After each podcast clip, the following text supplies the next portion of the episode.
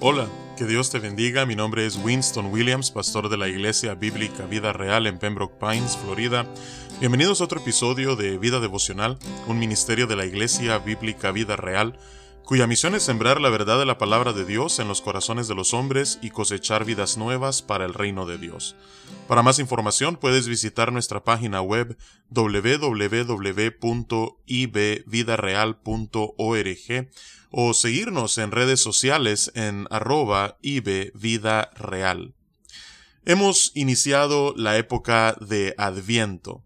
Adviento significa porvenir y es una época en el calendario de la Iglesia en la cual durante los 25 días que preceden a la Navidad, la Iglesia dedica un tiempo para meditar en lo que significa el nacimiento de nuestro Señor Jesús, el Salvador del mundo. E, esta época sirve para poder conocer más a Cristo, pero también para poder meditar en su palabra y familiarizarnos más con todo lo que implica el que el Salvador haya venido a medida que preparamos nuestro corazón para esa noche especial, la noche de la Navidad. Así es que como parte de nuestro programa navideño en la Iglesia Bíblica Vida Real, eh, mientras celebramos esta temporada de Adviento, vamos a hacer una pausa en nuestro ah, tiempo en los Salmos y dedicaremos los próximos 25 días a meditar en la maravilla que fue el nacimiento de Cristo Jesús, nuestro Salvador, y las implicaciones que eso tiene no solamente para tu vida y la mía, sino para el mundo en general. Así es que vamos a regresar en el tiempo, vamos a remontarnos a lo que fue eh, el anuncio que recibieron aquellos pastores que velaban sobre el rebaño cuando recibieron la visita de parte de los ángeles. Y esa historia la encontramos en el Evangelio de Lucas, en el capítulo 2, versículos del 8 al 14. Dice la palabra de Dios, había pastores en la misma región que velaban y guardaban las vigilias de la noche sobre su rebaño.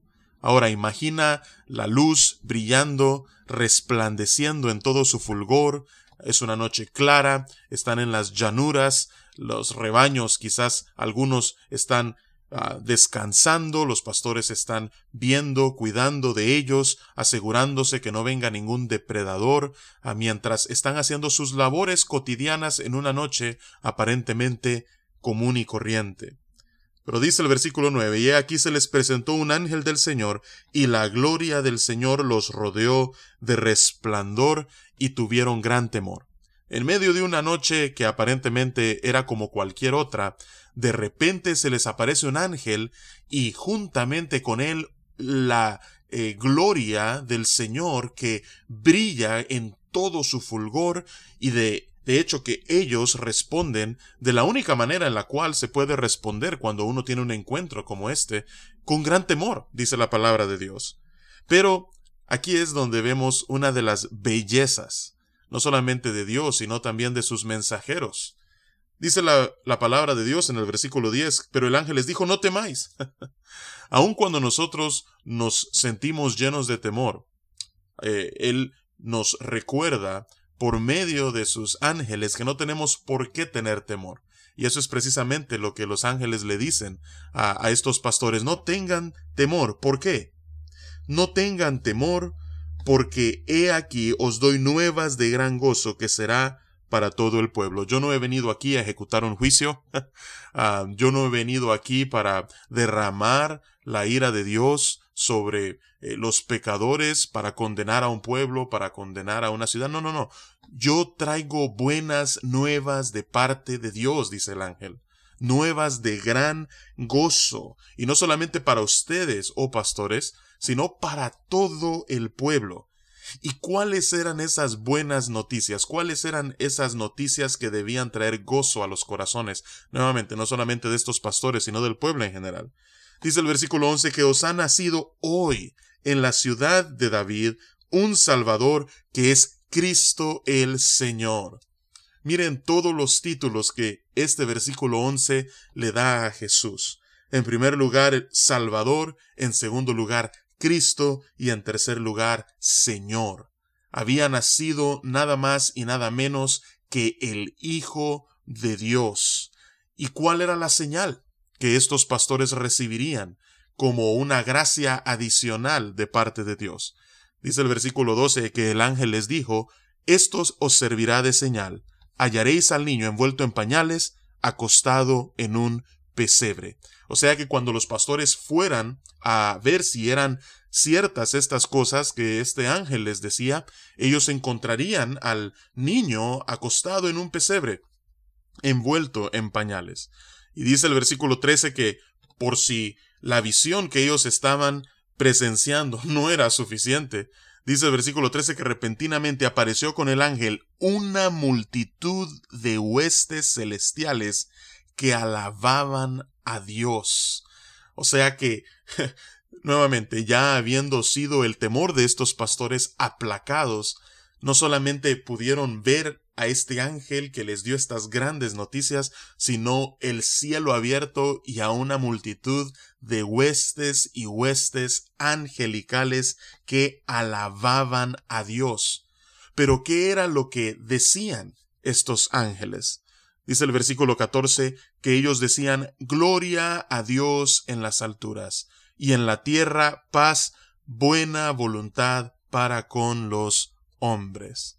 Así es que estas eran noticias de gran gozo, noticias que traían gloria y honra a Dios en las alturas, eran noticias que debían eh, sentirse y recibirse como buenas nuevas porque anunciaban la paz por medio de aquel que había nacido el Salvador del mundo y cómo la buena voluntad de Dios ahora estaba siendo extendida para todos aquellos a quienes Jesús, el Cristo, el Señor, había venido a salvar.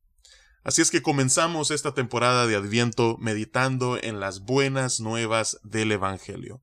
Si hay algo que debe venir a nuestras mentes cuando pensamos en el nacimiento de Jesús, son en las buenas nuevas que ese nacimiento significan para cada uno de nosotros. Significan que en Él, quien es nuestro Salvador, el Cristo, el Señor, nosotros podemos encontrar paz para con Dios. Eso es lo que significa, que podemos ser reconciliados con Dios. Y por eso es de que no solamente son buenas noticias para un grupo de personas, es decir, para los pastores que se encontraban velando aquella noche, sino que también lo es para todo el pueblo, pero también para todo el mundo. Son buenas nuevas que podemos nosotros meditar en ellas durante esta temporada. Así es que nos unimos a la alabanza de los ángeles y damos gloria a Dios en las alturas, porque la paz ahora es posible para con Dios por medio de aquel niño que nació hace unos casi dos mil años atrás en un pesebre en Belén. Así es que vamos a orar y vamos a darle gracias a Dios por el nacimiento de su Hijo. Oh Señor, venimos ante tu presencia dándote las gracias, porque aunque tu Hijo es coeterno contigo, coigual contigo, aunque tu Hijo ha sido siempre contigo, un día, en el tiempo señalado, tú, oh Padre, lo enviaste al mundo, y nació en un pesebre en Belén, para poder traer la salvación a nuestras vidas. Así es que, oh Padre, te damos gracias porque nuestro Salvador, que es Cristo, el Señor, Él ha nacido y hoy reina y vive para siempre. Alabado y glorificado sea tu nombre. Gloria a ti en las alturas, en la tierra paz, buena voluntad para con nosotros. Gracias, oh Padre. Y es en el nombre de tu Hijo Jesús, nuestro Salvador, que oramos y te alabamos. Amén y amén. Que Dios te bendiga y con su favor nos encontraremos mañana.